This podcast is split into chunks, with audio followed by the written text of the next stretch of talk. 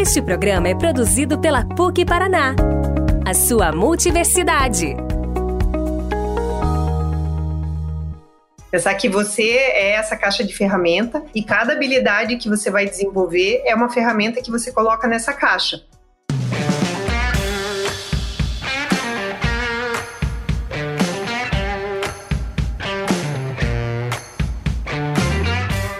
Oi, gente, tudo bem com vocês? Eu sou a Dai Farinácio e esse é o Coffee Break, um podcast da PUC Paraná em que a gente tira uns minutinhos para tomar um café e entender melhor alguns dos assuntos que estão rolando por aí, com a ajuda de professores e especialistas de mercado. Hoje, o assunto são as skills mais importantes para 2021, além de falar também mais especificamente sobre uma categoria de habilidades que está sendo apontada como fundamental para o futuro.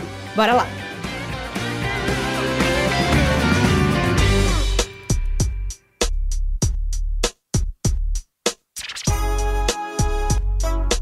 E para a gente falar sobre esse tema de skills, a gente conta com a expertise da Isabela de Albuquerque, que é gerente de atendimento e carreiras da PUC Paraná e especialista em estudos futuros, e com o Fábio Viviurca, que é head de conteúdo e experiências da Slash Education, que é a plataforma de lifelong learning da PUC Paraná. Bom, gente, no final do ano passado, o Google fez uma pesquisa que identificou que um dos principais planos dos brasileiros para 2021 é estudar. Mas muitas vezes a gente fica meio sem saber por onde começar, né? O que escolher para estudar, porque são muitas opções. Então, para a gente ajudar nesse processo, eu quero acionar a Isa, porque o PUC Carreira sempre faz pesquisas para entender quais habilidades estão sendo requisitadas pelo mercado, e isso pode ser um fator para levar em consideração e quem sabe aí já ficar preparado. Isa, pelo que vocês têm estudado, quais habilidades, sejam elas técnicas ou comportamentais, que vão ser importantes de a gente desenvolver nesse ano? A gente tem uma série de estudos sendo publicados, né, há alguns anos sobre o futuro do trabalho. Quanto mais angustiante se torna um tema, mais estudos nós fazemos para tentar decifrar esse futuro.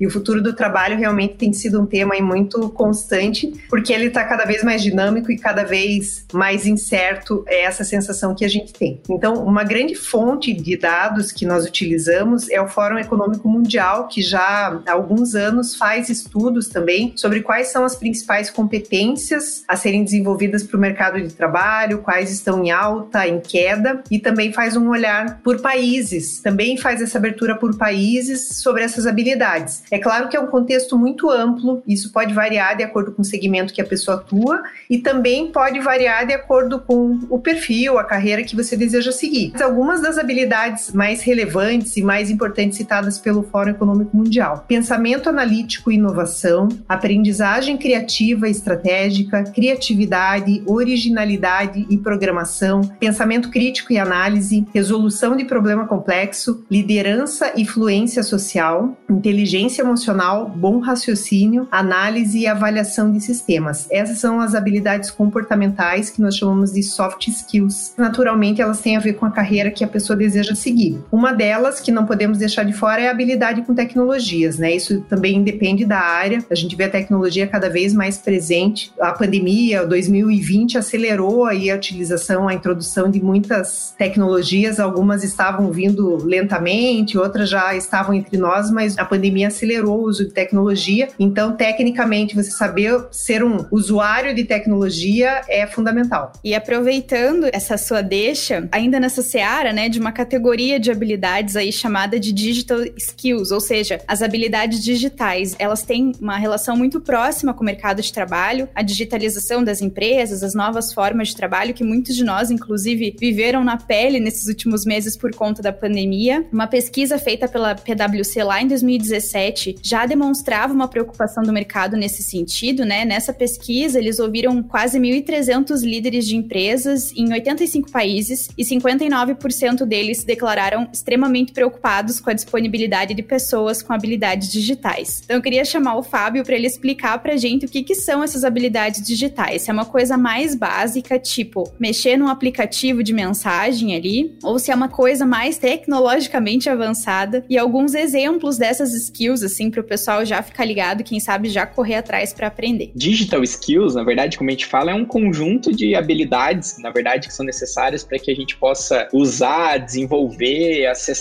ou gerenciar esses dispositivos digitais. Antigamente a gente falava muito de, putz, a gente tem que começar pelo básico, vamos aprender português, matemática, etc. Agora a gente tem que aprender português, matemática e habilidades digitais, porque senão a gente não consegue fazer mais nada, né? Então existe uma categoria sim muito básica de habilidades digitais, que é desde você conseguir acessar um site, abrir aplicativos, né, e interagir com esses mecanismos digitais, mas existem outras que a gente pode considerar como intermediárias e até mais avançadas, né, dentro das chamadas digital skills. Então, você pode partir para um horizonte mais elaborado, que é, bom, agora eu vou trabalhar com profissões na área de sistemas de informação, tecnologia, etc. Então, isso é uma possibilidade. E até em áreas mais associadas à indústria criativa e até à transformação social, você pode também trabalhar, né? A gente fala hoje, por exemplo, de UX design, por exemplo, que é como que o usuário interage dentro de uma plataforma, o que, que ele gosta, o que, que ele clica. Então, você trabalha desde de formas de arte, né, mais voltadas para criatividade, mas também de usabilidade, até marketing digital, por exemplo, né? Então, você hoje em dia, se você vai criar um produto ou até uma ideia, um projeto que você quer desenvolver e você quer colocar ele na rede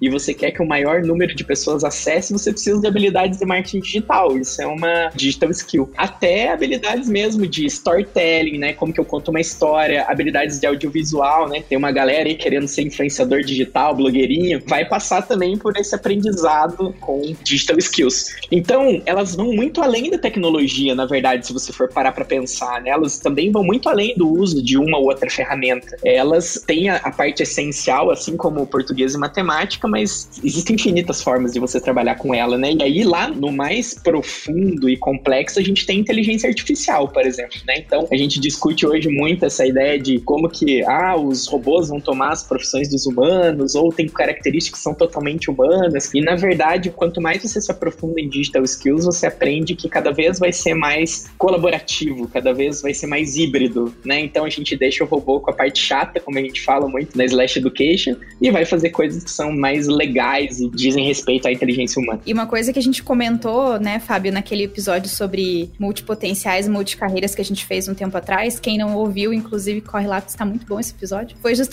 que essas várias coisas que a gente vai aprendendo, elas em algum momento são úteis pra gente durante a carreira, durante a vida profissional, né? Então pode ser que você faça um curso de marketing digital hoje, ou enfim, faça algum outro curso dessas digital skills, né? Tem alguma digital skill e talvez nesse momento você não use, mas em algum momento próximo talvez você vá usar, né? Então vale a pena mesmo assim você continuar buscando por mais que talvez não seja exatamente da tua área de atuação, né? Tem um livro do Nut Ordini que se chama A Do Inútil. Sabe, é muito legal quando você começa a perceber que eu, por exemplo, sou formado numa disciplina que por muito tempo foi considerada inútil, que é a filosofia, né? Então você vai morrer de fome se você for formado em filosofia, se você for antropólogo. Hoje eu tô trabalhando muito mais na área de marketing, muito mais na área criativa, mas a filosofia é um grande diferencial na minha carreira hoje, não tenho dúvida, assim, né? Até por conta das análises mais profundas que o marketing exige ou as análises de comportamento humano. Então, você ser capaz de fazer conexões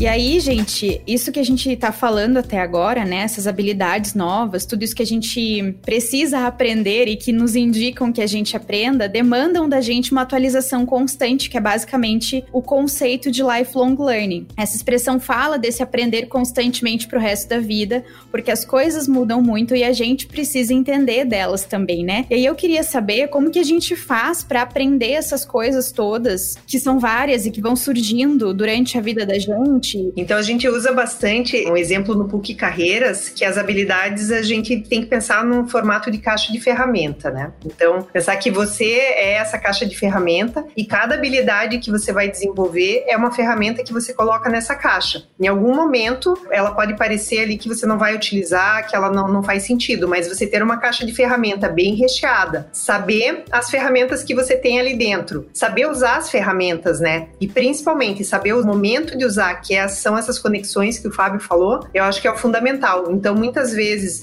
eu vou citar um exemplo, há muitos anos atrás eu fiz um curso de técnico em design, há muitos anos atrás realmente no meu ensino médio, e nunca trabalhei na área, não segui essa carreira, e hoje, muitos anos depois, tem algumas habilidades que eu aprendi lá em sala de aula, ainda em prancheta, com uma metodologia completamente diferente que eu uso muito hoje. A sala de aula também, sala de aula, isso falando virtual ou qualquer que seja o formato, ela ajuda você a acelerar esse desenvolvimento, essa caixa de uma forma estruturada, né? Porque tem alguém ali mediando o teu aprendizado, te dizendo como fazer, você tem um período constante, alguém ali te, te apoiando nisso, mas você tem formas de desenvolver essas habilidades diversas. Você pode fazer pela internet, você pode fazer um curso, você pode ler um livro, você pode conversar com uma pessoa mais velha, então, ou mais experiente, velha, na verdade, quer dizer aí uma experiência diferente da tua, nada associado à idade. Você pode brincar com uma criança também. Então, essas ferramentas que você vai desenvolvendo e colocando na tua caixa é uma responsabilidade tua e saber que você tem essa ferramenta ali, aquela habilidade guardada, saber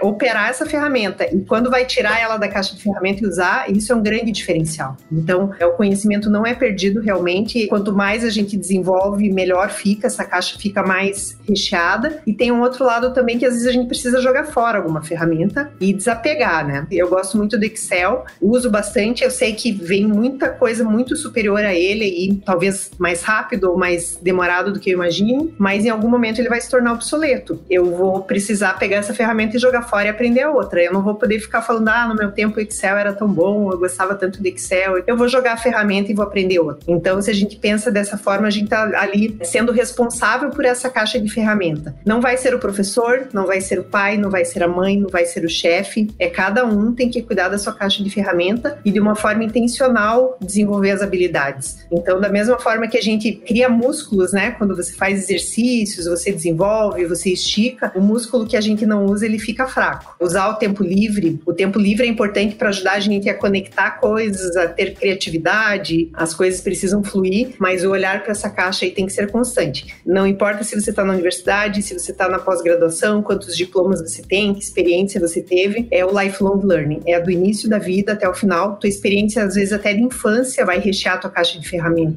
Se você participou de um grupo de escoteiros, se você fez um esporte, isso vai compor também de uma forma muito bacana essa caixa de ferramenta. Eu lembro, se eu não estou enganada, de um conteúdo do PUC Carreiras que apareceu em algum momento da minha vida, que vocês comentaram que não existe mais um direcionamento necessariamente. Você está num trabalho, por exemplo, aí o teu chefe te fala o que, que você tem que aprender. Você tem que também entender o que, que você precisa aprender a partir daquilo que você faz, né? Eu acho que isso é uma coisa legal, porque talvez as gerações anteriores estavam mais acostumadas a esse direcionamento e agora que a coisa é muito mais fluida, não tem, né? A gente tem que ser mais autônomo nesse sentido de entender o que, que a gente precisa correr atrás de aprender. É, era muito linear, né? Você saía, ia para a escola, tinha um professor ali te mediando, você crescia, o aprendizado ia também numa escalada, na faculdade o professor te ensinava, você tinha prazos, datas para entregar, se formava, entrava na empresa, o chefe também te dava prazo, tudo mais. Era tudo muito orquestrado, tinha alguém ali te dizendo o que fazia o tempo todo. E agora não é mais. Isso dá uma liberdade muito grande, né? Mas por outro lado pode ser angustiante se a gente não enxerga o que está por trás disso, né? O que acontece. Então tem vários estudos que falam que você tem que virar seu próprio chefe o mais rápido possível. Não importa se você é funcionário de uma empresa, se você tem uma empresa, se você é empreendedor, se você ainda nem entrou no mercado de trabalho, já começar a pensar nisso. E fala-se também tem um conceito que diz: nós somos pessoas físicas, mas seremos pessoas físicas jurídicas. A gente virou uma empresa. E tem um conceito também que ao invés de ganhar dinheiro, a gente tem que pensar em fazer dinheiro, né? Quando a gente pensa em carreira. Então, olhando por esse aspecto, você começa a ver várias oportunidades, né? Ah, vou vender meus móveis usados, não vou jogar fora, não vou, vou vender, vou trocar, vou dar uma aula algum conhecimento que eu tenho. Você começa a ficar mais livre nesse sentido. Só que a liberdade vem com esse olhar de que você tem que ser autônomo e tem que gerar essas. A gente tá falando aqui de trabalho, de mercado de trabalho, você tem que ser o gerador da sua receita. Ninguém vai bater na tua porta e falar assim: olha, agora você tem até o mês que vem para aprender a fazer marketing digital, porque você vai precisar fazer isso. Você tem que começar a ampliar seu horizonte, entender o que está acontecendo e começar a fazer, começar a experimentar mesmo que não saiba tudo, se conectar com pessoas que possam te ajudar também. Então é um olhar muito diferente do que a gente era acostumado a ter. Sim.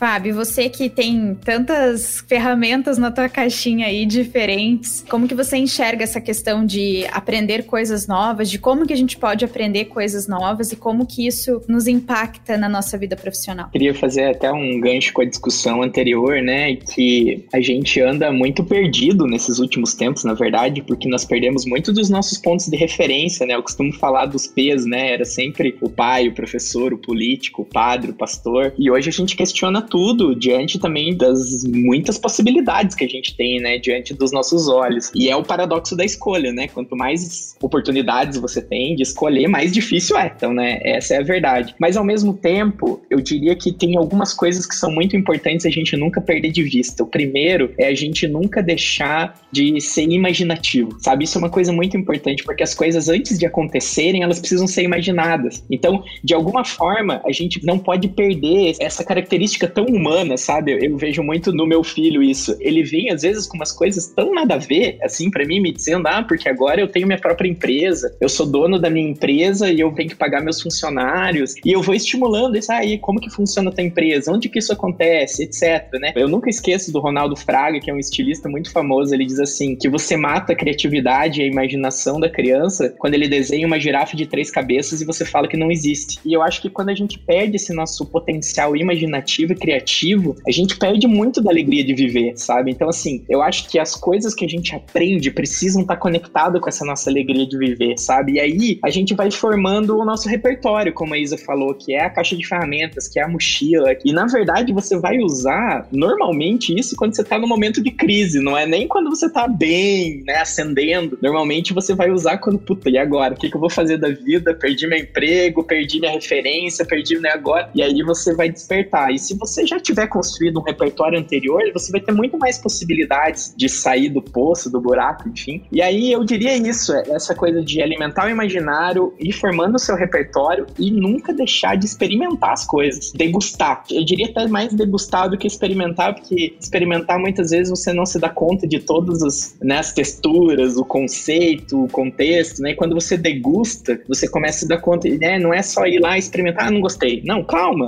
E aí a gente tem tanta possibilidade hoje de fazer curso free em todas as áreas do conhecimento, né? Então eu sempre tenho comigo isso. Cada mês eu leio um livro de uma área do conhecimento diferente da minha. Então, assim, eu já li sobre moda, que é uma coisa que não tem nada a ver comigo. Eu já li sobre varejo, já li sobre, sabe, continuo lendo sobre filosofia e outras coisas que quando eu menos espero, putz, isso aqui se conecta com aquilo. E aí vem a originalidade, né? Que é uma das soft skills, inclusive, que a Isa comentou. Para mim é não perder o imaginário e formando repertório e as coisas. Eu acho que a forma que a gente vê o futuro, por mais que o futuro seja muito, o futuro ele não é linear, ele é muito incerto, né? Mas a maneira que a gente olha para o futuro, isso molda a nossa ação no presente, né? Então se a gente exerce essa capacidade de imaginação, de olhar o futuro, de acreditar no futuro, isso vai determinar como a gente está agindo hoje, que é o dia que a gente tem, que é o momento que a gente tem para fazer alguma coisa. E o Harari fala no livro Sapiens que dois fatores trouxeram a humanidade até o momento que a gente vive, é, perpetuaram o Homo sapiens, que é a capacidade de imaginar coisas que não existem e acreditar nelas. Então, se a gente fala de dinheiro, o dinheiro é uma coisa que não existe. O dinheiro, sabe, é um valor dado a um papel. A gente olha por esse viés, ele fala muito no livro, né? É o crédito, o acreditar, o comprar uma casa. Se você planeja comprar uma casa, você está acreditando numa coisa que não existe e ainda está se movendo para aquele lado, né? Então, imaginar e acreditar, ter essa confiança e outro fator que ele atribui é a capacidade de interagir em sociedade, criar conexões. Então, são dois fatores que ele atribui, assim, ao ser humano ter permanecido. O homem não era o animal mais forte, ele não era o mais rápido, ele não era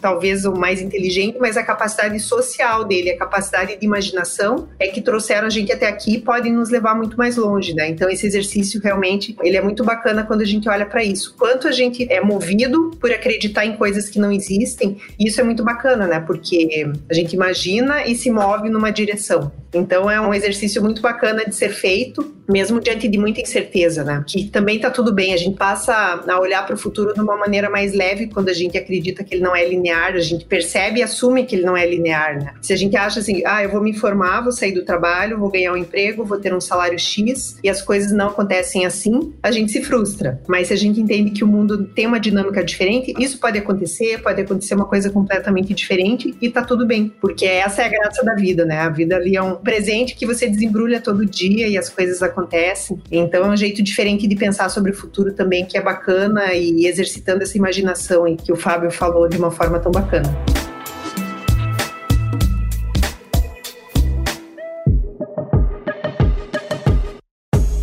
E aí, gente, curtiram a conversa? Anotaram aí as skills de 2021? Escolheram as que vocês vão desenvolver? Se sim, ou se vocês têm alguma dúvida sobre elas, contem para mim lá no Instagram da PUC Paraná, me mandam um inbox no arroba PUCPROficial, que quem sabe a gente fala um pouco mais sobre isso, detalha mais esse assunto em algum outro conteúdo nosso. Esse episódio fica por aqui, mas a gente se encontra no próximo Coffee Break.